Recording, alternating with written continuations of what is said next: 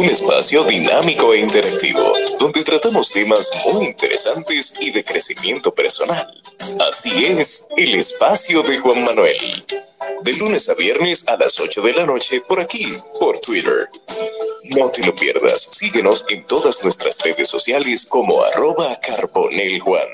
Te esperamos.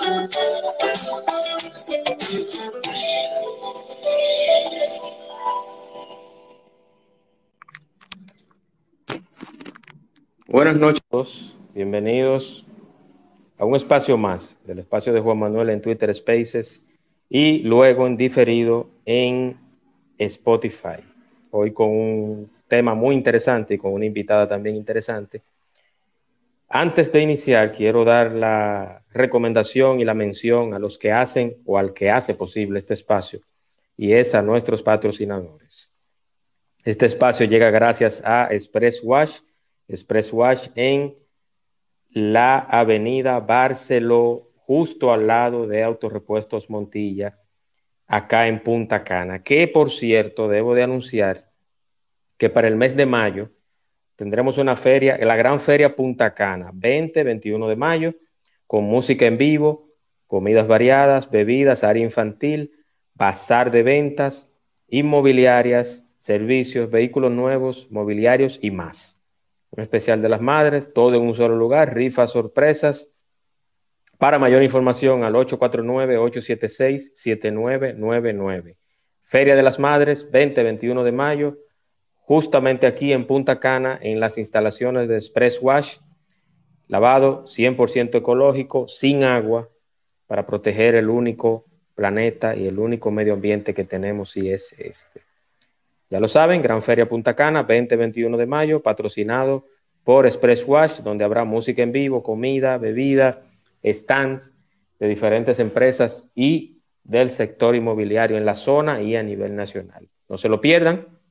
Y habrá una sorpresa musical por ahí también ese día, así que traten de estar en esta gran feria Punta Cana 20-21 de mayo de Express Wash en la avenida Barceló, justo al lado de Autorepuesto Montilla, Express Wash, lavado 100% ecológico y detailing. Hoy tengo una invitada muy interesante, la mujer seguridad, Carolina Ramírez, mi amiga, que ya he tenido espacios con ella anteriormente, tenía mucho que no participaba acá, pero es una mujer muy ocupada, realmente, y justamente hoy está en un evento que tiene que ver con la ciberseguridad, que tiene que ver con todo el tema de la protección de datos y precisamente hoy tenemos este tema, fortalezas y novedades de la nueva ley del DNI, Dirección Nacional de Investigaciones, el proyecto de ley, Carolina, que está en proceso de aprobación. Buenas noches, Carolina, y bienvenida. Buenas noches, buenas noches, Juan Manuel. Qué placer eh, acompañarles. Yo sé que se escucha un poco de ruido, porque estamos eh, en este evento importantísimo acá en, en Bávaro. Estamos en esta tercera jornada de ciberseguridad, la jornada STIC, Seguridad de Tecnología de la Información.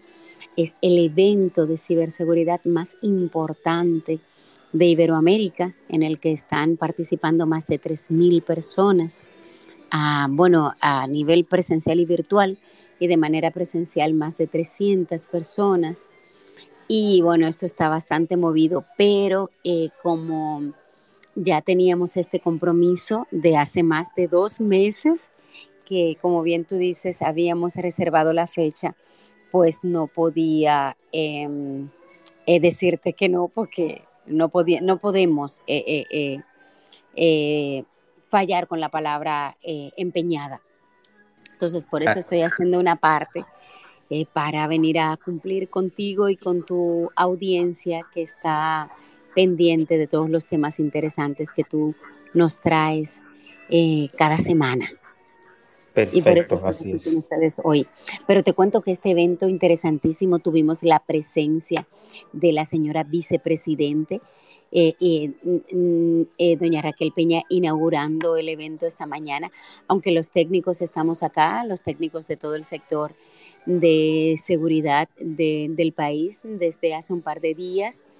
Y, y realmente es interesantísimo. Bueno, también el sector privado está apoyando muchísimo y con el apoyo del Centro Criptológico de España y del gobierno español, también estuvo inaugurando el evento el, el, excelentísimo señor embajador de España en la República Dominicana. Y el evento ha sido tan extraordinario que de hecho es muy probable que República Dominicana sea sede de la cuarta jornada. Esto ha sido toda una locura. Así que quienes tengan oportunidad de seguir el evento en línea, les invito a que lo aprovechen, porque nos estamos convirtiendo en una potencia en ciberseguridad en la región. Eso da, da gusto, da, da orgullo con lo que nos estamos convirtiendo, como nos ven nuestros aliados estratégicos de los países de la región. Damos envidia. Eso es muy interesante, muy importante, Carolina, porque muchas personas dicen, bueno, eh, la ciberseguridad, la seguridad digital, la seguridad de datos. Eh, bueno, yo no tengo nada importante, pero hasta, hasta un correo que usted tenga institucional o un correo personal o una, un comprobante de pago, eso tiene una importancia privada. Y entiendo que eso, eso tiene mucha, mucha valía eh, precisamente en lo que están haciendo ustedes. Sí, y aquí se está hablando del futuro. Aquí Estamos hablando, por supuesto, de seguridad de infraestructura, seguridad de infraestructura crítica, estamos hablando de, seguridad de los datos, como tú hablas, pero también estamos hablando aquí de, inteligencia artificial. Aquí hay varios talleres que se está hablando de ChatGPT, o sea, de cómo eh, trabajar con este tema, de cómo trabajar con estos desafíos. Eh, hoy eh, hubo varias, eh, varias charlas, varias conferencias de cómo aprender a identificar cuando una imagen es generada con inteligencia artificial y son imágenes falsas. O sea, el phishing ya no es que te envían un correo y te dicen, su cuenta podría ser, estar siendo bloqueada si usted no manda su contraseña. No, ya es que te están enviando una fotografía y tú piensas que es una imagen de Donald Trump y resulta que fue una imagen creada con inteligencia artificial y, para nada no es esa persona.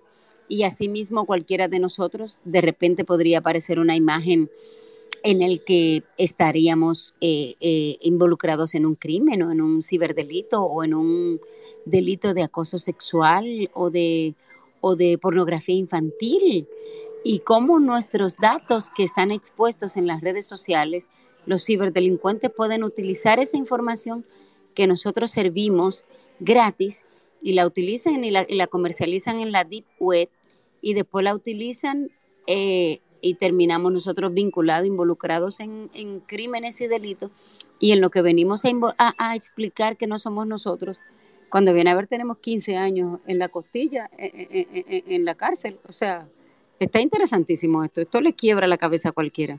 Bueno, pero ese no era el tema. Bueno, aunque sí, también tiene que ver porque de hecho este evento, la institución host, eh, es el Departamento Nacional de Investigaciones, porque ahora los departamentos de investigaciones de los países ya no tienen este enfoque como antes de el chivateo y el espionaje eh, como el como el antiguo SIM. Ya ya no, ya el concepto nuevo de la inteligencia es la protección de los derechos humanos, es la protección de los derechos de la persona y bueno, yo creo que por ahí debemos empezar la conversación, si te parece. Así es, así es. Sí, sí, claro, claro, correctamente como tal cual has dicho, Carolina. Y nosotros tenemos ya una ley sometida que tiene fecha según veo el proyecto o el anteproyecto o el sometimiento, eh, mi estimada Carolina, del 10 de febrero del 2023. Y es la ley, nueva ley, que va a regular el DNI. Entonces, ¿cómo va eso? O sea, ¿quién la somete? ¿Cómo se le da curso? Y todo lo demás, para empezar bueno, Bueno, eh, e, este proyecto de ley recién salido del Senado al que te refieres, que de hecho ha generado cierta suspicacia en algunos sectores de la vida nacional, y yo te entiendo, porque no es para menos, porque como lo que yo te decía, eh, nosotros todavía tenemos como que esta herencia del calizaje y el chivateo, eh, asociado más a este servicio de inteligencia militar, el SIN, de la época de la dictadura, que, que tenía fama de utilizar sus recursos y capacidades, más para recabar informaciones que sirvieran como que para el control público de la población como, esta, como parte de esta infraestructura represiva del, del régimen trujillista que vulneraba derechos o que espiaba a las personas y que perseguía a los opositores. Entonces, eso, eso es lo que queda en el, en el cerebro de, de, de, de las personas vinculado al, al, a los servicios de, inteligencia. Entonces, eh, em, e, eso es lo que la, la, la, la gente piensa cuando le hablan del, DNI. Pero este proyecto al que tú te refieres, este proyecto de ley regulará la nueva Dirección Nacional de Inteligencia, sustituyendo lo que actualmente se llama Departamento Nacional de Investigaciones. Y para hacer un poquitito brevemente de historia, recordemos que este Departamento Nacional de Investigaciones, o DNI, como le conocemos, está vigente desde el año 1978. O sea, está vigente desde antes de yo nacer. Pues yo soy más joven de ahí. Para los que llevan anotaciones. ¿eh? Mm. Y este, este DNI, recordemos que fue eh, creado después que el SIN, este SIN de triste recordación de Trujillo, fue disuelto en el año 1962 por Joaquín Balaguer, después de la dictadura, con todo lo que pasó, que la, sociedad tenía este, esta, esta, este recelo, bueno, todavía recordamos lo del cepillo, aquel que cuando a cada vez que pensamos en el SIN, pensamos en el cepillo. Entonces, pues en el 1962, como un montón de medidas que tomó el presidente Balaguer pues, para distanciarse, entre comillas, de la dictadura, pues una de ellas fue eliminar el SIN. Lo disuelve y crea una Dirección General de Seguridad, que realmente no duró, no duró mucho tiempo, lo que duró fueron dos años, porque ya en el 1964 el triunvirato crea mediante ley un departamento, el Departamento Nacional de Investigaciones, adscrito a la presidencia de la República hasta 1978.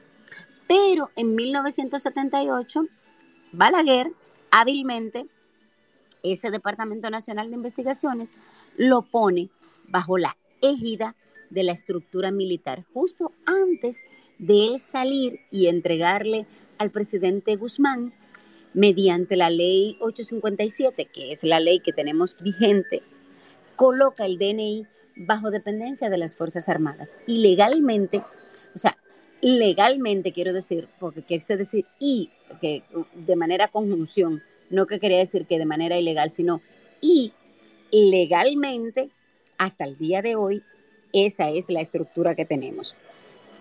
De manera legal, el DNI es una dependencia de las Fuerzas Armadas. Sin embargo, en la usanza, los presidentes siempre despachan de manera directa, casi siempre, con el director del DNI. Y actualmente tenemos un director nacional de investigaciones que es de naturaleza 100% civil. Hasta que llega el presidente Abinader, siempre habíamos tenido o un militar en servicio activo a cargo del DNI o habíamos tenido un militar eh, en la honrosa condición de retiro eh, a cargo de esa institución. Entonces, el 10 de febrero del 2023, como bien tú decías, fue aprobado en el Senado el proyecto de ley que regulará la nueva Dirección Nacional de Inteligencia. Entonces, fue aprobado y pasó al Senado pues, pasó a la Cámara de Diputados para su discusión el 10 de febrero. Entonces, esta iniciativa, ¿qué propone? Básicamente, propone una reconfiguración del Sistema Nacional de Inteligencia de forma tal que permita al Estado dominicano ser capaz de afrontar los nuevos retos del actual escenario nacional e internacional, dándole cumplimiento al mandato del artículo 261 de la Constitución de la República. Claro, 13 años después, porque 13 años después de la Constitución del 2010 nosotros seguimos sin atender el mandato del artículo 261 que dice que el Sistema Nacional de Inteligencia debe ser regido por una ley. Y esta es la hora, como tantas leyes que manda esa constitución, que nosotros no hemos cumplido.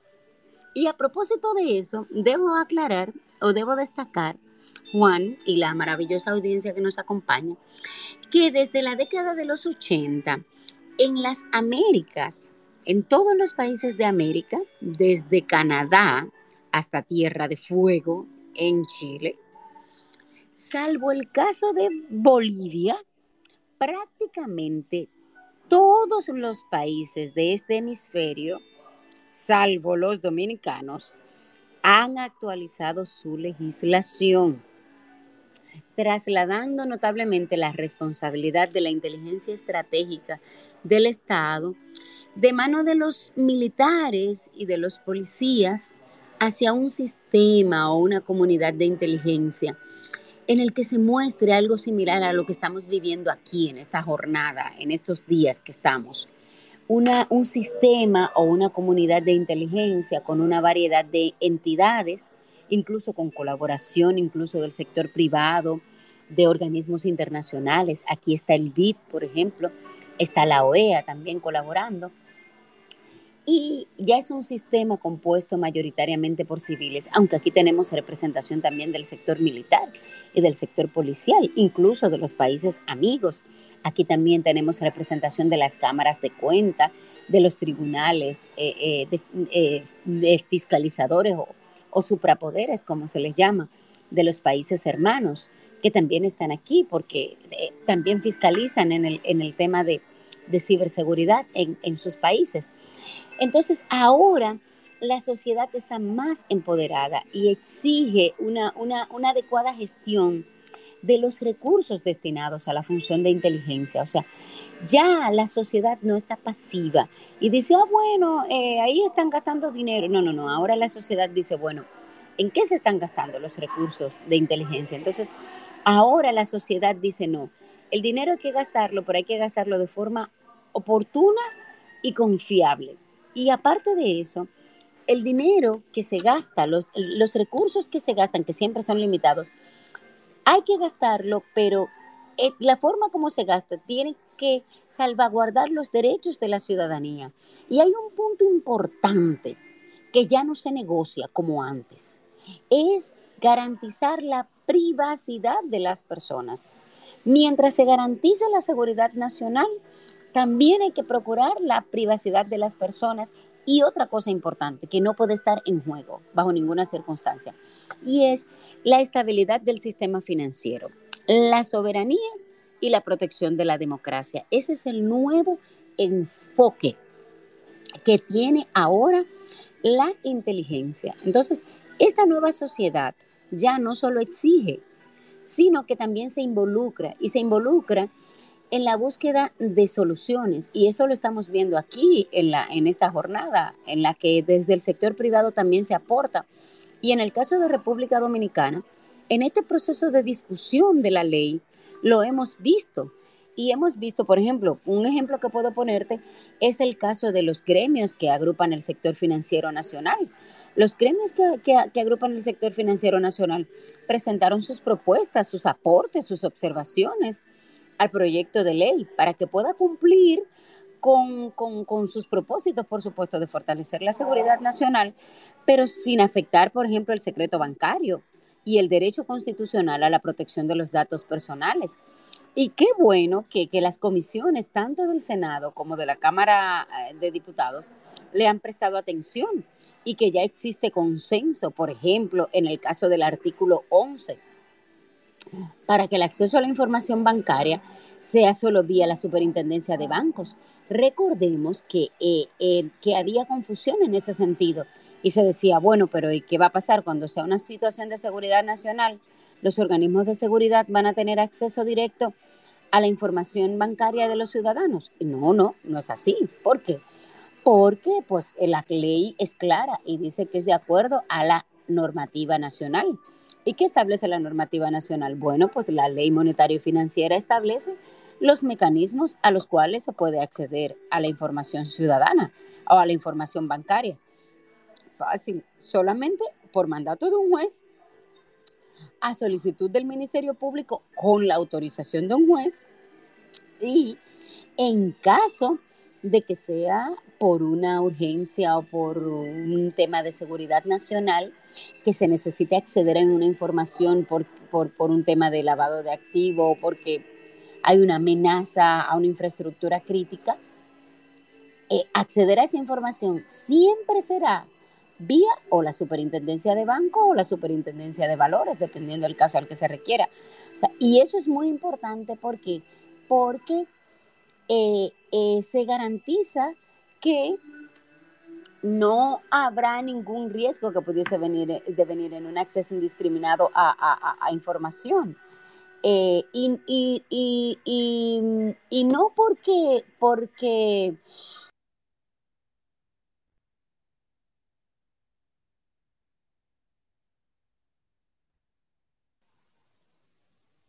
No se escucha, Carolina. Hola. Vaya a estar ahí, tenga que cumplir las normas. Hay que poner todos los candados de manera que la seguridad y la protección de los derechos de los ciudadanos esté garantizada. Y así, naturalmente, no se afecta bajo ninguna circunstancia la confianza. ¿Por qué? Porque sobre la confianza es que se fundamenta la estabilidad del sistema financiero dominicano. Entonces, eh, eh, yo creo que una cosa importante eh, que pudiese decir en este sentido, relativo a la reconfiguración que se está dando, es que naturalmente el paradigma cambió a partir del 9-11, el enfoque de seguridad cambió para el mundo después del 11 de septiembre en, Estados Unidos, pues ya sabemos que en lo que sea eh, eh, gasta en seguridad no es un gasto, es una inversión. Entonces, en el caso específico de República Dominicana, hasta el momento, el modelo de organización de inteligencia que tenemos en República Dominicana, pues como sabemos, tiene una marcada eh, influencia latinoamericana eh, y es entendible porque mm, los esquemas de gestión de la información que, que hemos estado usando durante todo este tiempo, pues fueron diseñados durante la Guerra Fría y fueron inspirados en los conceptos de defensa y de seguridad que eran vigentes en esa época, porque eso era lo que había. Y en, en eso fue que nos formamos. Pero e, este modelo todavía persiste y en la mayoría de los casos, pues, en, pues hay una amplitud de, facultades en ese modelo en el que pues había un uso discrecional de los recursos, eh, ese enfoque pues tenía poca colaboración de las instituciones y no solamente pasaba en Latinoamérica, de hecho pasó en Estados Unidos. En Estados Unidos en el 11 de septiembre, pues las reflexiones es que todo el mundo tenía un pedazo del rompecabezas, pero nadie quería compartir su pedazo del rompecabezas. Y por eso pues sufrimos las consecuencias. El mundo sufrió la consecuencia. Si todo el mundo hubiese compartido el pedazo del rompecabezas que tenía, pues hubiésemos visto el panorama eh, eh, completo. Entonces, lamentablemente, este esquema de poca colaboración entre las instituciones lo que hace es que genera poca eficacia en los controles. Y, en diversos países este esquema que hemos estado usando eh, lo que ha permitido ha sido un empleo en la política coyuntural, o sea, dependiendo en la coyuntura que se dé, pues usamos una forma de inteligencia, eh, presionamos de una manera, utilizamos la inteligencia en favor de tal político o en favor de tal corriente, o, afectamos los intereses de tal o afectamos los intereses del otro. También ha habido problemas de superposiciones porque tenemos tres y cuatro instituciones haciendo lo mismo y descuidando otras áreas y entonces hay confusiones entre las actividades de inteligencia y seguridad pública porque no sabemos cuál es el rol de una y cuál es el rol de otra. Entonces, este nuevo proyecto de ley crea la Dirección Nacional de Inteligencia, corrige esas falencias y toma como modelos ya otros esquemas un poco más horizontales y un poco más eficientes, como por ejemplo el modelo de los Estados Unidos y el modelo de Canadá, en el que ya se establece un sistema integral para la seguridad nacional, que entonces es conformado por organismos del Estado que dirigen y ejecutan actividades específicas de inteligencia y contrainteligencia. Cada quien tiene sus roles y todo el mundo colabora, coordina, pero no necesariamente se superpone. Entonces, se agregan también otros elementos novedosos en esta ley que les invito a que, revisen el borrador de la ley, que eso es información pública. De hecho, está en el portal del Congreso, tanto en el Senado como en la Cámara de Diputados. Y si no, yo con muchísimo gusto se lo puedo facilitar. Me pueden escribir un DM, ya sea por aquí por Twitter o por Instagram. Ustedes saben que yo estoy en el gobierno de la tarde, aparezco como mujer seguridad, me escriben por cualquier lado y yo con muchísimo gusto les colaboro, porque a mí lo que más me gusta es enseñar y compartir el conocimiento. Pero este proyecto de ley trae unas figuras interesantísimas, porque tiene, por ejemplo, la Contraloría. Tiene esta Contraloría que sirve para el Contralor interno eh, eh, eh, de, de, de la DNI serviría esta figura para la fiscalización de la gestión interna. Pero entonces también tiene un inspector. Entonces la inspectoría sirve como ente vigilante para la protección de los derechos humanos. O sea, el rol del inspector es asegurarse que en el desempeño de sus funciones los agentes de la DNI no vulneren los derechos humanos de las personas. Y el, y el Contralor se asegura de que los recursos se utilicen de manera eficiente, ¿verdad? De manera ética y orientado a los objetivos de inteligencia. Si los objetivos son, pues, perseguir el lavado de activos, pues, perseguir el narcotráfico, pues, atender temas de migración, pues, atender problemas de la escasez del agua, pues, ver por qué está aumentando el precio del pollo, o qué está pasando, no sé, con el aguacate, con el huevo, pues entonces no hay que estar invirtiendo eh, eh, eh, recursos en ver si, Juan Manuel tiene una novia o, con quién se está juntando Carolina. no, no, es, que no es el caso, Juan Manuel, o sea, estoy poniendo un ejemplo. No, no, tranquila, tranquila. ¿Se entiende? O sea, no es que tenemos que estar desperdiciando recursos como antes se hacía. Claro, eso no pasa en República Dominicana, o sea, no son cosas que suceden aquí. No, no, no, yo estoy hablando de eso en Uganda o un país raro de, de, otros sitios.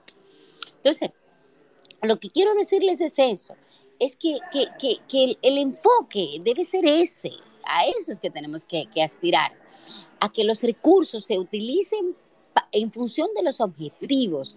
Y eso, por supuesto, se define en un plan anual de inteligencia. El plan anual de inteligencia, que, que va, tiene que ir amarrado eh, eh, a, los objetivos nacionales y tiene que ir amarrado incluso a las metas presidenciales. Si el gobierno definió que el, que, que el tema de este año, que los objetivos de este año son el narcotráfico, o que nuestra principal amenaza es la frontera, o la trata de personas, o lavado de activos. Entonces, claro, sin desatender otros temas, pero los objetivos de inteligencia pues tienen que ir ahí, no, no podemos estar perdiendo tiempo en que Claro, hay que atender los otros temas. Tenemos, por ejemplo, desafíos con el agua, tenemos desafíos, pues a eso que tenemos que estar invirtiendo el, tiempo, ¿no? Que si María estaba lavando y que se le acabó el jabón. Entonces, otro, otro, otro elemento novedoso importante que tiene la ley es la escuela de inteligencia, porque tenemos que formar los recursos de inteligencia. Y también otro, otro elemento importante, después que formamos los recursos de inteligencia, no podemos eh, eh, desperdiciar esos recursos. Entonces, el personal que se forma hay que garantizarle una carrera en inteligencia. Usted no puede estar pensionando a la gente ni estarla votando a lo loco. Eh, por, porque, porque no es de mi círculo o porque no es mi en llave o porque no me cae bien. No, eso no puede ser así. Entonces, como como, y como muestra de esto, eh, eh, por ejemplo, en el artículo 3, que les invito a, revisarlo, el artículo 3 del proyecto de ley, en ese artículo 3, el Sistema Nacional de Inteligencia ha sido definido como un conjunto de relaciones funcionales, porque este, este fue otro mito. Dijeron, no, no, no, no, pero es que entonces, ¿qué va a pasar? Porque los militares van a perder su capacidad de hacer inteligencia. No, no, no, aquí todo el mundo va a hacer su asunto. La Policía Nacional va a seguir trabajando su inteligencia delictiva, porque DICRIM tiene que seguir trabajando su inteligencia criminal. La DNCD, pues tiene su inteligencia vinculada a narcóticos eh, pues cada quien, la inteligencia militar, pues claro que sí, o sea, cada quien va a seguir trabajando su área. Ahora van a coordinar inteligencia lo que tenga que ver con seguridad nacional. Entonces, ¿qué dice el artículo 3? Bueno, el artículo 3 dice que este sistema nacional es definido como un conjunto de relaciones funcionales entre los organismos de inteligencia del Estado con la finalidad de proveer inteligencia estratégica para la seguridad nacional. Tiene apellido. Entonces, este sistema, ¿quién preside el Sistema Nacional de Inteligencia?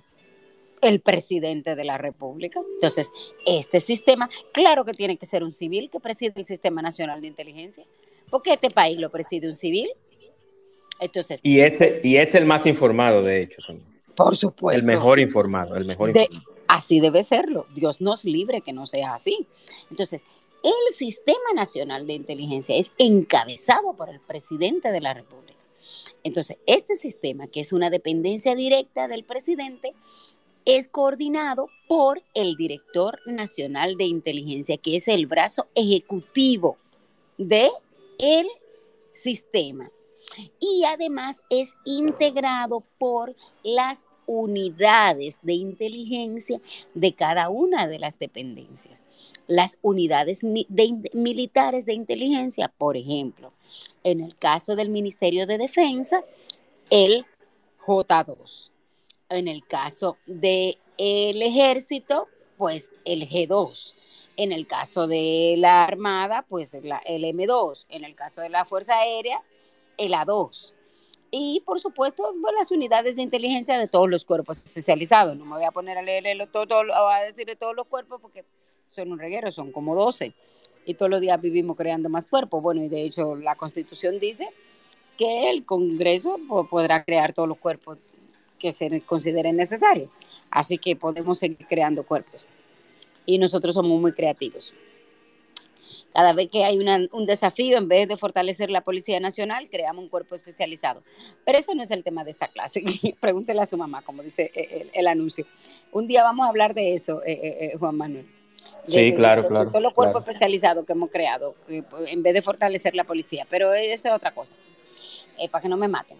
Bueno, entonces, cuando cada uno de esos cuerpos o cada una de esas áreas de inteligencia esté desarrollando actividades de inteligencia que afecten o que interesen a la seguridad nacional, coordinan con el DNI. Ahora, si es, su área de especialidad, pues siguen trabajando su tema normal. Ahora, si por ejemplo la Dirección Nacional de Inteligencia está investigando un crimen y de repente ese crimen además tiene que ver con terrorismo, pues por supuesto que le va a notificar al DNI. Ah, por ejemplo, o si la DNCD está investigando un tema y además tiene que ver con algo que, bueno, que quieren atentar contra, no sé, contra un banquero importante de olo libre o contra una infraestructura crítica del Estado o contra una figura de renombre que va a estar en República Dominicana, pues por supuesto que hay que informar al, sistema de seguridad del Estado. O sea, o que quieren contaminar, qué sé yo, una, una, una fuente o no sé, no vamos a dar ideas. Entonces, pues claro que hay que claro que hay que avisar al Departamento Nacional de Investigación o a la Dirección Nacional de Inteligencia con el nuevo nombre. Entonces, eso es. Y por supuesto, ahora con esta nueva ley, pues también el DNI pasa a formar parte de la unidad de análisis financiero, lo que es muy importante porque ahí entonces ya le damos cobertura también en el tema de lavado de activos y cualquier otro organismo del Estado por la información que maneje o por sus capacidades técnicas pueda contribuir al Sistema Nacional de Inteligencia, como por ejemplo la unidad de investigaciones de, impuestos internos o de aduanas. O pero imagínense, por ahí por el tema de, de, impuestos internos podemos saber quién está lavando activos y por ahí hay muchísimos temas que pudiesen afectar la seguridad nacional. Entonces, pues en sentido general y a modo de quizás reflexión, yo pudiera tal vez concluir mis palabras para pasar tal vez a, a, una parte más de conversatorio. Yo quizás pudiera decirles, em, mi reflexión personal es que los servicios de, de seguridad y de inteligencia prestan un servicio valioso, indispensable para proteger la seguridad nacional y el libre orden del Estado democrático, que por su naturaleza requieren un trabajo en clandestinidad y en secreto. El tema es que precisamente por ser en clandestinidad y en secreto, pudiese en algún momento entrar en conflicto con los principios de la sociedad abierta. Y precisamente por eso hay que supervisarlos desde el poder político en democracia. Por eso es que hay que supervisarlos de manera permanente. Porque como ese trabajo se hace en clandestinidad y en secreto, se pudiese prestar para cualquier... Entonces, para poder hacer esa supervisión de manera efectiva, se necesita disponer de un marco legal actualizado. Señores, el marco legal que tenemos, con el que estamos haciendo investigaciones e inteligencia, es desde antes de yo nacer. Bueno, yo soy bastante joven, por supuesto, claro que sí. Yo de hecho no vi el ciclón David. Pero, señores, solamente Bolivia y nosotros somos los únicos en el hemisferio. Y miren que estamos volando bajito en ciberseguridad, a pesar de eso. Los únicos que no hemos actualizado nuestra eh, legislación en materia de investigación e, e, inteligencia. Entonces, nosotros necesitamos un, marco legislativo en materia de inteligencia que incluya mecanismos de rendición de cuenta y control civil. Inteligencia tanto, 20 pesos, y que, ah, no, que se gastaron, pero ¿y en qué? hay inteligencia, pero ¿y cómo lo gastaste? En inteligencia, y como, ah, yo no te puedo decir porque fue inteligencia, no, tú no me puedes con los detalles, pero tú me tienes que decir qué objetivos tú lograste, porque si yo te di 20 pesos para inteligencia y mi objetivo era reducir, eh, no sé, las amenazas en tal punto, y yo no lo logré, entonces tú no fuiste eficiente. Porque si era para reducir el tema del narcotráfico, o si era para reducir trata de personas, o si era para reducir, no sé, el alza del pollo, y yo tengo el alza del pollo eh, más cara, y si yo tengo los mismos desafíos, las mismas amenazas, entonces tú no fuiste eficiente. Entonces, o yo o te quito a ti o cambio los objetivos porque algo está fallando, o te cambio el presupuesto, como hacen los gringos, porque así no puede ser. Entonces, no es que yo voy a preguntarte eh, cuánto tú le diste a la fuente o cómo tú manejaste la cosa, no, no, no, porque naturalmente hay que proteger todo eso. Y de hecho nosotros tenemos una legislación para manejar todo el tema de, de, control de la información y la información confidencial y todo eso. Pero el tema de la fiscalización, la rendición de cuentas, de, cómo yo cumplo mis objetivos, pues eh, con eso no se puede negociar. Entonces, Finalmente, yo, si me preguntaran con relación a ese objetivo, si me a ese proyecto y me dieran, Carolina, ¿qué tú opinas? Bueno, lo que yo le puedo decir es esto. Este proyecto de ley que regula la Dirección Nacional de Inteligencia, aunque siempre será perfectible en sentido general, en lo que yo pude ver, y miren que yo tuve la oportunidad de hacer una revisión para fines académicos. Yo tuve la oportunidad de revisar todos los sistemas de inteligencia de toda Iberoamérica, los sistemas de inteligencia, las estructuras de inteligencia y las normativas de inteligencia. Eh, he podido ver cómo están todos los países de la región y viendo el proyecto de nosotros, aunque nuestro proyecto de ley todavía pudiese ser perfectible, pero en sentido general, con relación a todos los demás, me parece un buen proyecto y en mi opinión, su pronta aprobación debería ser considerada de alta prioridad para todos los sectores de la vida nacional. Eso es lo que puedo decirles, en mi opinión, Juan Manuel. Así que muchísimas gracias por su eh, consideración y por eh, escucharme tan atentamente. Yo tengo una pregunta, pero para no abusar del tiempo de Clemente, que tiene un ratito con la mano levantada, la voy a hacer luego de... Ay, perdón, Clemente, que yo, estaba tan emocionada aquí hablando de mi ley que yo ni te vi. Clemente, adelante, desmutea tu micrófono, hermano, y bienvenido. Gracias, Manuel. Yo tenía todo hablando ahí. No, no, no hay problema. Eh, eh, especialista es usted en, en, inteligencia, ¿verdad? No, yo soy especialista en seguridad. En seguridad, ok. Y en políticas eh, públicas de seguridad. Ok, mi opinión la voy a dar como un ciudadano cualquiera. Usted habló de, del acto, de, de Patriot Act del 9-11 que, que se hizo efectivo en Estados Unidos. Y yo eh, siempre he visto que cuando se ofrece seguridad, siempre se intercambia por libertad. Eh, o sea, eh, la seguridad siempre viene con, con, algo que compromete lo que es la libertad de, de, los ciudadanos. Eso siempre será así. Inclusive, inclusive fue tanto así que a los ciudadanos norteamericanos le hacían quitar los zapatos y todo lo que traían para poder pasar por un aeropuerto, sus propios ciudadanos. Entonces, eh, estas legislaciones siempre traen consigo pues menos libertad para el ciudadano.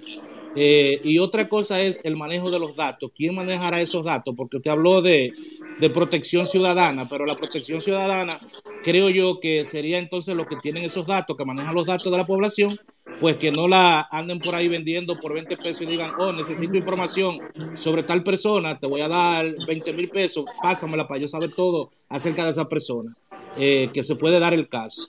Entonces, eh, yo creo que, para, pasar leyes de, esa índole hay, que ser más cuidadoso y, estudiarla eh, en su generalidad, no simplemente algunas partes de ella. Eh, e, e, esa es mi opinión como ciudadano, porque yo creo que entonces lo que usted está diciendo es que esa ley lo que va a hacer es un departamento del todo, que va a manejar los demás departamentos, por ejemplo, el departamento de inteligencia del narcotráfico, de migración, de crímenes cibernéuticos, de crímenes en general. O sea, sería un departamento que estaría eh, sobremirando por los otros departamentos que, que, cada uno va a estar haciendo su función, pero este departamento estaría por encima de todos ellos y tomaría las decisiones por encima de todos ellos. Eh, según lo que yo escuché eh, de usted. Entonces, ay, ay no, ay no, eso no fue lo que yo dije. Yo, yo, entendí. Yo dije, yo dije todo, yo dije todo lo contrario. Ok, perfecto. Entonces, eh, la pregunta mía para que usted me responda es, por ejemplo, el fraude que hubo con las tarjetas de solidaridad y esas cuestiones. Eh, y otra cosa más, por ejemplo, aquí en los barrios y en todos los lugares, y esta es una pregunta ciudadana, como la puede hacer cualquier otro ciudadano. Eh, aquí en la República Dominicana, en, los lugares donde se venden drogas, todo el mundo sabe dónde se vende, menos la inteligencia dominicana. ¿Qué podría usted decirme respecto a esas dos cosas, por favor? Usted me hizo como cinco preguntas. Primero, usted habló del tema del 911 y dijo que más libertad más seguridad eh, representa menos libertad, pero realmente eso no es del 911, eso es del contrato social de Jean-Jacques Rousseau.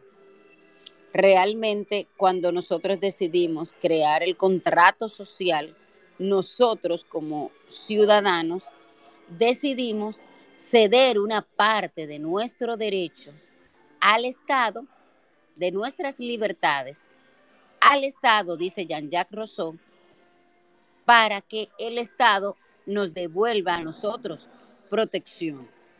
Eso no es del 911. Eso es del contrato social. No, no, pero eso se consiguió a través del Patriot Act. Sí, sí, sí, sí, pero lo que yo le quiero decir es que eso no es de ahora. Eso es desde antes.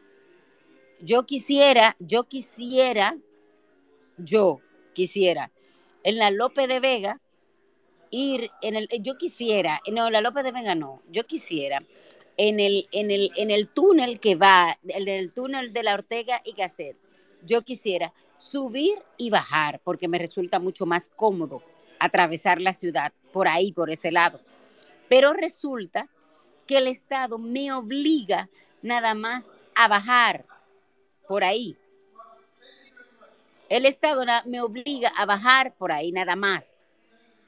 Y yo cedí al Estado el derecho de obligarme a hacer esa vía para eh, el Estado entendió que bajando por ahí y subiendo por la tiradente nos facilita la vida. Cuando viene a ver nos la complica. Pero yo le cedí al Estado eso. Ese es el contrato social. Bien, entonces, eso no salió con el 911. Y siempre es lo que usted dice, eso es verdad. Más seguridad será menos libertad, pero eso no es desde ahora. Y en el caso nuestro, eh, con relación a lo que usted dice de que alguien va a tener más información, quien tiene más información ahora mismo sobre usted es Google, Facebook e Instagram. Esos son quienes tienen más información sobre usted. Y en el caso de República Dominicana, quien tiene más información sobre usted es Data Crédito. Ese tiene más información sobre usted. Ninguna institución, ni pública ni privada, tiene más información sobre usted que los buros de crédito. Y eso es el sector privado. Y aparte de eso, la ven. Y eso, es legal. Si usted como empresa, usted quiere ir a comprar el servicio del buro de crédito, usted va y lo compra. Usted va como empresa y dice, denme la data de crédito de la persona, denme el score crediticio y usted va pa, y lo instala en su computadora. Y cuando viene Carolina Ramírez y le dice, ay, deme una tarjeta de crédito, la persona le dice, fírmame este papelito.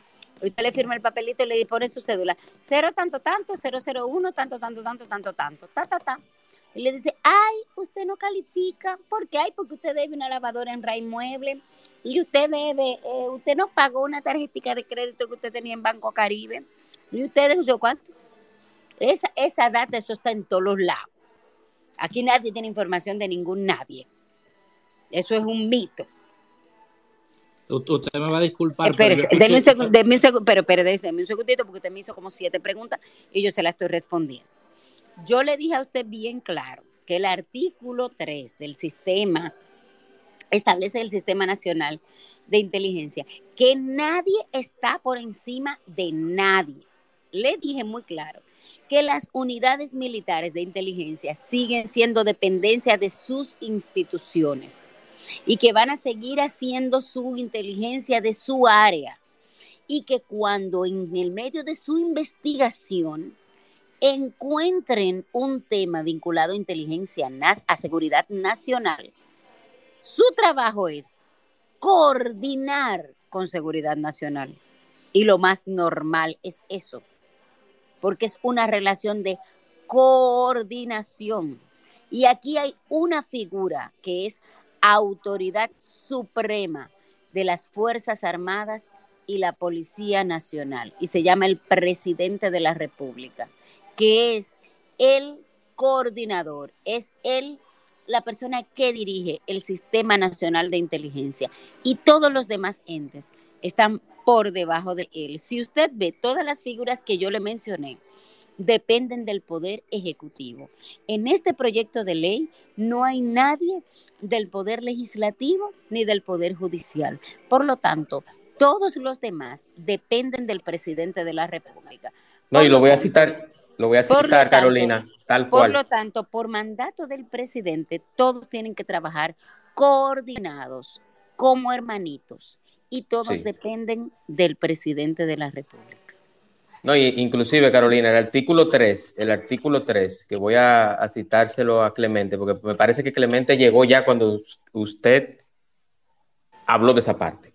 Entonces, el, el artículo 3 dice, del sistema de inteligencia dice, y cito textualmente, se crea el Sistema Nacional de Inteligencia como el conjunto de relaciones funcionales entre los organismos de inteligencia del Estado Dominicano bajo la coordinación de la Dirección Nacional de Inteligencia DNI, con la finalidad de proveer inteligencia estratégica para la seguridad nacional.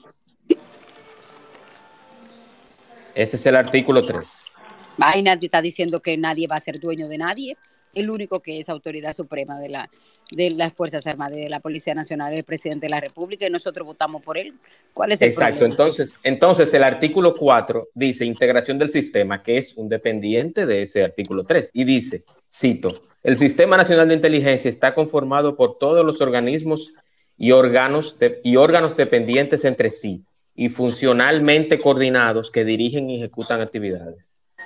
Eh, eh, ¿Cuál es el problema de estar funcionalmente coordinado? ¿Hay algún problema con estar funcionalmente coordinado? Eh, eso, a eso me referí yo a un todo. ¿Se acuerda que mencioné eso? ¿Y cuál es el problema de estar funcionalmente coordinado?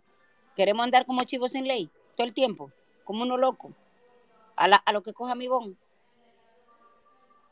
¿Cuál es el problema de estar funcionalmente coordinado? ¿Queremos seguir andando descoordinados? No, no, yo no, yo no veo ningún problema con que se coordine, porque aquí se necesita coordinación. Eh, eh, Manuel, y, voy a terminar con esta pregunta para, para, la, para, la, joven. Eh, si usted fuera presidenta de esa institución y ve... Esa institución no puede tener presidente porque la ley no dice que tiene presidente. El único alguien, presidente... Alguien, alguien, va a tener que dirigirla o no? El presidente de la República. Ok, perfecto. Pero este, esa agencia tendría que tener asesores que asesoren al presidente respecto a, a, los peligros que podría estar corriendo la patria o no? Sí, pero eso lo dice el Plan Nacional de Inteligencia.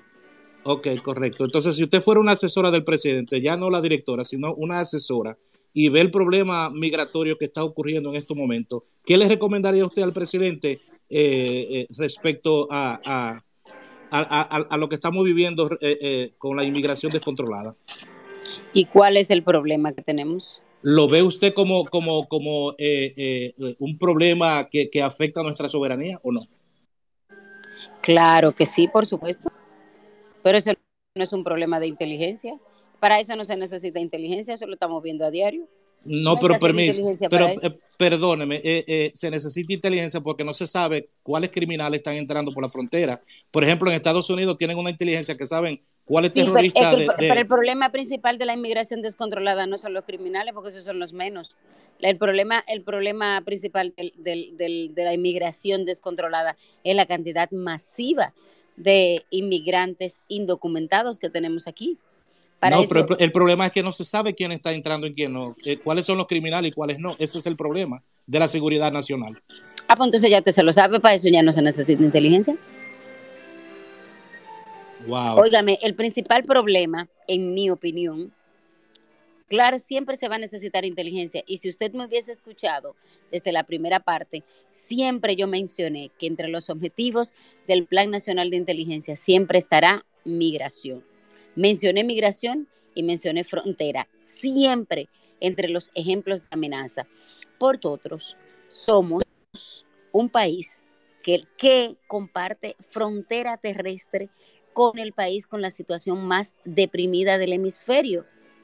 Nosotros tenemos frontera con seis estados, pero con el único que tenemos frontera aérea, terrestre y marítima es con Haití. Por lo tanto, Haití siempre será un tema de interés político estratégico para nosotros. Siempre. Y por supuesto que siempre será de interés de inteligencia estratégica y de inteligencia nacional. Eso es innegociable. Innegociable. Con, eso, con eso no hay ni que perder tiempo discutiéndolo. Ahora, el punto no está ahí. Esa es la inteligencia. No hay que hacer inteligencia para entender el, el, flujo masivo que tenemos de Haití. El flujo masivo que tenemos de Haití es porque los dominicanos de este lado le damos empleo. De este lado le alquilamos la casa.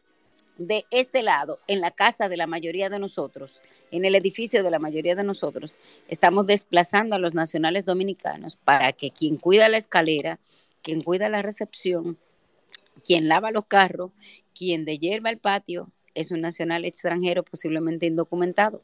Si nosotros no le damos oportunidad de empleo de este lado, es muy posible que no tuviéramos ese flujo. Entonces decimos que el gobierno resuelva, que el gobierno resuelva, pero somos nosotros los que le estamos alquilando la casa, somos nosotros los que le estamos comprando los aguacates y los guineos, somos nosotros los que le estamos dando las oportunidades de empleo. Y no solamente a los haitianos, también a otras nacionalidades. Y por no decirte del sector privado, empresarial, que no solo los contrata, sino que también los explota, no por mano de obra económica, sino por ilegal. Así es, correctamente. Aquí, Antes, aquí hay una doble moral. Y hay, y hay muchas aristas. Antes de pasar, Alexandro, y tomando en cuenta que se polarizó un poquito el comentario y se alargó mucho, porque no quiero tampoco, Carolina, abusar de ti en el tiempo. Vamos a hacer un poquito. Así que yo tengo una reserva. Hay que ser un poquito reducido con las preguntas y los comentarios para darle oportunidad a todo y poder darle un cierre digno a este espacio. Adelante, Alexandro. Alexandro, adelante. Oh, muchas, micrófono. Ahora sí. Muchas gracias al espacio, gracias. Buenas noches a todos. Gracias por la oportunidad. No, yo solo quería hacer un poco. Parece hay un micrófono abierto. Yo solo quería. Ok, yo solo quería eh, dejar. Eh, ok, yo quería hacer un énfasis en mi, en mi punto de vista sobre la seguridad nacional, la seguridad del Estado. Yo pienso que República Dominicana no importa los planes que se hagan para la seguridad nacional, etcétera. Yo pienso que todo aquí se rige basado en acuerdos bilaterales con Estados Unidos, porque de hecho, como ustedes saben, aquí no se puede mover una paja en ningún eh, organismo del Estado de inteligencia, porque inmediatamente aquí eh, usan la mano dura para imponer nuestras propias leyes como país soberano. Este, um, inmediatamente viene un funcionario o un diplomático estadounidense de alto rango, eh, yo pienso como una especie de intimidación, ¿no? Eh, siempre nos jactamos de decir que vivimos en un país de Estado de Derecho, en una nación soberana, pero es todo lo contrario. Este, eh, sinceramente, aquí solamente nos enfocamos a hacer, ¿cómo se dice?, prejuicio acerca de la migración haitiana, porque es lo que más nosotros discriminamos como cultura, pero aquí vienen un sinnúmero de ciudadanos forenses, eh, foráneos, perdón, de otras nacionalidades que en realidad no se depuran, en realidad no sabemos quiénes son. Eh, República Dominicana, nosotros tal vez eh, carecemos un poco de los conocimientos, pero no creo que se depuren ciertos ciudadanos que están en nuestra vida nacional, pública. Eh, veo que se le da, se le, regala la ciudadanía de este país a personas que son influyentes de otras naciones sin saber los vínculos. Yo voy a poner un ejemplo del presidente de México, este eh, Portillo, eh, que la CIA desclasificó unos documentos donde dejó sorprendido a todo el mundo de que era un, un agente secreto o un agente por muchos años eh, durante su mandato en México de la CIA. Eh, le voy a poner otro ejemplo, la manera que este señor cubano, Roberto Cavada, cuando llegó a este país, todo el mundo estaba, uh, se lo subió a la cabeza, porque no, al dominicano le encanta que, que ciudadanos que tienen eh, esa influencia, ese, ese verbo eh, demagógico de, que se sienten dominicanos, lo, traemos aquí y, se hacen ricos de la noche a la mañana y toman un poder influyente en la vida pública. Roberto Cavada estaba eh, um, no solo acosando, sino haciéndole presión al Estado dominicano con una fuerza eh, increíble, diciendo, acusándonos de, de, de, ¿cómo se dice? Cuando uno es racista, de xenofóbico, ¿no? Este, y él se jactaba de, hacer presiones como si fuera un ciudadano dominicano o un político dominicano o un, funcionario de, mucho poder aquí. Y sin, sin embargo, aquí no, no escuché a ningún, a ningún político o a ningún funcionario del Estado hacer, eh, llamarle a la atención este, siempre estamos hablando de la frontera dominico-haitiana. En realidad, por ahí, eso, esa ni siquiera es la parte más vulnerable que tenemos, de que entre cualquier eh, ciudadano eh, de alto peligro en esta nación, sea de espionaje o de lo que sea, porque muchas personas aquí, muchos, por ejemplo, incluso la sociedad dominicana, muchos se casan con esos eh, extranjeros que vienen aquí. yo tuve una anécdota hace muchos años de una joven dominicana que conocí y no me gusta hablar de este tipo de cosas tan personal porque este, no debería por discreción, ¿no? Pero conocí una chica dominicana una vez, estaba en el Napolitano, yo y una buena, una, chica buena gente de familia, y me presentó a su esposo con un orgullo eh, tremendo porque ella estaba muy contenta de que él era iraquí. yo pude ver el perfil de que él no era un iraquí que venía de una, ¿cómo te puedo explicar? De, de bajo, del bajo mundo, qué sé yo, porque siempre las personas del Medio Oriente siempre se caracterizan por, por, eh, por ese perfil que tienen de, económico. Y no sé, aquí República Dominicana se convirtió en un puente de, de, extranjeros de países que también están en la lista de, de, la mira de Estados, de Estados Unidos y viajan a territorio americano, se van a otras naciones para llegar a Estados Unidos. Y este es un país donde los servicios de inteligencia, aquí vino Bill Clinton y se podía ver un oficial que estaba en la zona este como, claro, un, expresidente. Eh, la región, hay acuerdo del, del, Comando Sur y todo, donde Estados Unidos es que lidera como potencia todo lo que el, el, hemisferio occidental y sobre todo la región del Caribe. Y veo como los militares dominicanos se, se enorgullecen y como, como yo veía ese oficial dominicano así como con ese con esa cosa de protección que les dan a, esos funcionarios extranjeros aquí. Nosotros eh, eh, le pasamos informaciones obligatorias a, las presiones que hace el gobierno americano.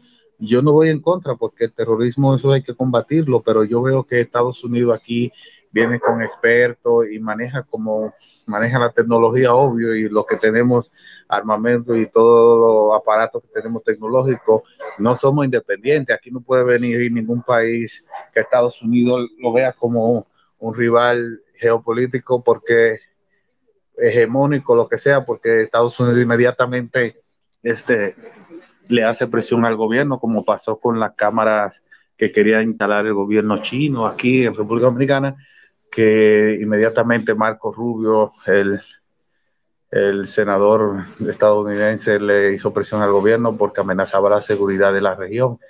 Es decir, decir que aquí va a haber un sistema, un sistema de, seguridad que, va a dar garantía, eso es una falacia, es un disparate, porque inclusive en, los sistemas carcelarios de este país, miren los extranjeros de alto calibre, de mafias reconocidas, de carteles eh, italianos, de, muchos países, que cómo entran aquí y viven bien y viven y ya tienen años viviendo aquí. Eso es porque ya seguro esos miembros de esa mafia ya lo tienen controlado y algunos se salen de, de, de ¿cómo se dice?, de la, de la regla de ellos, pero no es porque los servicios de inteligencia dominicanos eh, lo, apresaron porque se dieron cuenta que estaban aquí. Eso es disparate. Solo gente que ignora, eh, que no tiene mucho conocimiento de eso, piensa que el gobierno dominicano hizo un trabajo excepcional en eso.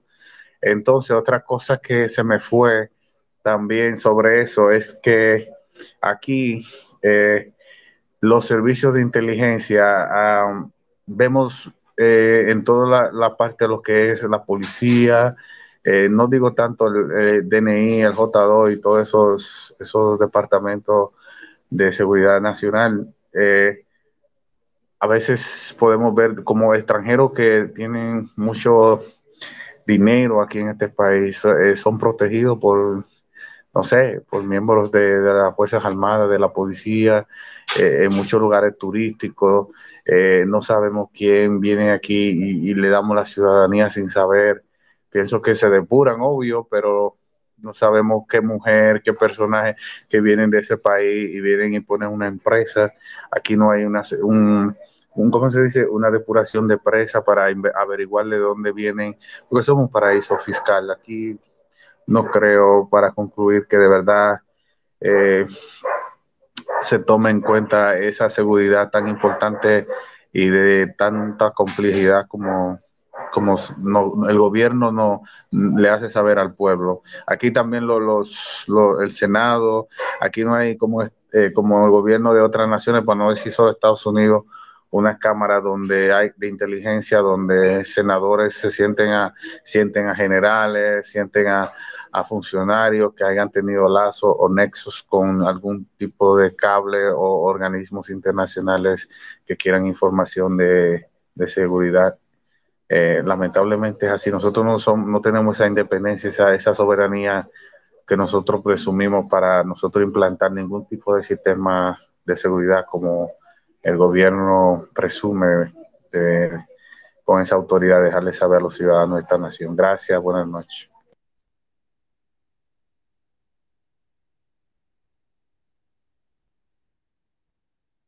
Adelante, Carolina. Gracias, Alessandro, por tu aporte. Gracias, Alexandro. Bueno, este es un muy buen momento para eh, empezar en esas, en esas cosas en las que tú entiendes que todavía nos falta. Pues esta ley corrige muchas de esas cosas. Y de hecho, hay algunas de esas cosas que no se hacen. Y por supuesto, recuérdate que la ley que nosotros tenemos es de 1978. Y muchas de esas cosas en 1978 no se contemplaban. Por lo tanto, nosotros no tenemos un marco jurídico que permita hacerlo. Y si nosotros no tenemos un marco jurídico que permita hacerlo, pues por supuesto que no se pueden hacer. Entonces, este nuevo marco jurídico permite la posibilidad de que se pueda empezar a hacer. Ahora, el hecho de que tengamos la ley tampoco garantiza 100% de que se logre. Ahora, si no tenemos la ley, yo te puedo garantizar de que nunca lo vamos a tener. Por lo menos tenemos que empezar por, aunque sea, tener la ley. Claro, claro. Así es, estoy totalmente de acuerdo y yo entiendo que la, las leyes se van, porque por ejemplo, lo mismo pasa con el Código Penal que está en proceso de aprobación. No se ha terminado de aprobar, pero nosotros tenemos un código que ni es garantista, ni es ni siquiera eh, funcional. Entonces, eh, eso es lo que abogamos, eso es lo que queremos, de que los proyectos de ley, de que las leyes sean equitativas, que sean justas y que sean aplicables de acuerdo a su justa medida y al tiempo en que se aplican. Carolina, ¿algo más adicional? Bueno, lo que yo te puedo decir es que no, podemos quedarnos con la teoría del desamparo aprendido y de ser bueno, vamos a cruzar los brazos y vamos a hacer no vamos a hacer nada porque aquí nunca se va a hacer nada y porque no nos dejan hacer nada, mentira del diablo, eso no es verdad porque nosotros no somos la República Dominicana que era hace 30 años y nosotros no somos la República Dominicana que era hace 50 años ni hace 20 años. Que no hemos avanzado como quisiéramos, es cierto. Que deberíamos estar mejor, es cierto. Pero si usted y yo vamos dando un paso a la vez. Y si cada uno de nosotros hace lo que tiene que hacer, y si vamos impactando nuestro metro cuadrado poquito a poquito. Si nada más nos dejaron subir un escalón, subamos uno y el año que viene nos dejan subir el otro. Y vamos subiendo uno a uno. Y poco a poco vamos avanzando. Que no vamos a poder lograr todo, no, no importa. Pero algo se va logrando. No me diga usted a mí que en República Dominicana estamos igual como estábamos hace 30 años. No es cierto. No, y lo dijo Sofía, lo dijo Sofía también hace poco. Ah, bueno, sí, hasta, hasta Sofía contó que, que la querían hackear, que eso es otro chisme, eso lo hablaremos después. Entonces, es cierto, es verdad que no estamos como quisiéramos. Cuando nos comparamos con otros países eh, del mundo avanzado, eh, no estamos así. Pero señores, eh, pero cuando miramos nuestros iguales, que es Centroamérica y el Caribe, señores, nosotros tampoco estamos tan mal como quisiéramos incluso y en el mismo Estados Unidos, también tienen sus desafíos. Entonces, dejemos de estarnos quejando tanto y vamos a concentrar nuestras energías de manera positiva y vamos a seguir intentándolo. Y bueno, hagamos lo que podamos. Y de una cosa yo sí puedo estar segura, que si seguimos con una ley de 1998 y seguimos diciendo eh, que el caballo no sirve y que la vaca no sirve y que el país no sirve y que nada sirve, hasta por ley de atracción, nada va a servir. Entonces, yo soy de los que invierte su tiempo de manera positiva, tratando de compartir conocimiento, como lo estamos haciendo aquí, en este espacio que yo celebro y saludo, este sacrificio que tú haces cada semana. Juan, tratando de traer cosas interesantes para nosotros aquí y yo procuro intentar ver el vaso medio lleno y mm, trato de acercarme eh, a gente que quiere ver el vaso medio lleno y el que necesite mi apoyo para tratar de correr la próxima milla, cuente conmigo. Yo estoy en arroba mujer seguridad y en lo que yo pueda apoyarle, humildemente, estamos a las órdenes. Que el Señor les bendiga mucho. Gracias, Carolina. Muchísimas gracias. Creo que ha sido de, mucha, de mucho provecho lo que has dicho. Y sí, siempre van a haber voces eh, disidentes, siempre van a haber personas que, como tú dices, no van a ver el vaso medio lleno, a veces lo ven vacío o a veces ni ven el vaso. Pero esas opiniones, esas opiniones deben de ser también recibidas porque nunca, eternamente, ni siquiera en los tiempos de Jesucristo, todos pensábamos iguales. Entonces, eh, partiendo de ahí, dicho esto, yo quiero agradecerte, Carolina, por la oportunidad una vez más. Yo espero que no, no nos topemos y no compartamos este pequeño espacio virtual con tanto tiempo de espera. Hay muchos temas y agradezco también tu esfuerzo por, por el día de hoy, porque sé que no estás en tu, en tu zona habitual. Pero estoy en tu tierra, que es maravillosa. Eso es así, eso es así, eso es así. Estás, estás en, en esta zona bendita y de mucho provecho tanto turístico como económico. Y agradecerte nuevamente y recordarles a todos que mañana tengo a la profesora y educadora Rosa Arisa Valera, educadora y autora del libro Amable. Amable, eh, la profesora y educadora Rosa Arisa Valera es para los que no la conocen. Ay, me encantó, me encantó, perdón que te interrumpa, me encantó. Yo, yo vi ese libro, yo compré ese libro y se lo compré para todos mis sobrinos. Sí, y el, el, año pasado, el libro de Alfabetizándose para la Amabilidad. Y en mi familia completa yo dije, el que no se lea este libro, el que no se alfabetice, no tiene regalo de Navidad. Señores, todos necesitamos alfabetizarnos para la amabilidad. Miren, ese libro es un éxito. El que quiera encontrar una actividad, ya sea para su club de la iglesia, su actividad juvenil, un evento, una, una, una dinámica para reencontrarse en la familia, ya sea con los adolescentes o con los niños, para alfabetizar. Yo tengo un sobrinito que de hecho tiene problema de, del habla. Y, mi hermana, que es médico, con ese libro fue que empezó a alfabetizarlo, porque sirve para alfabetizar en español como si fuera un nacho, pero eh, porque empieza con ABCD, pero puede servir hasta con una persona que tenga un doctorado. O sea, ustedes van a disfrutar muchísimo. Yo te voy a tratar de conectarme. Les va a encantar. Sí, sí, yo sé que sí, yo sé que sí. Perdón si les le hice algún spoiler, pero es que... No, no, no, tranquila. No, no, tranquila, tranquila, tranquila. Y, y, y Rosa... a la profesora Arisa. Sí, se lo vamos a decir. La, la profesora Rosa, Rosa Arisa tiene mucho interés. De hecho, ella no ha entrado en estos espacios. Y ahora, culminando este, voy a llamarla para explicarle todo.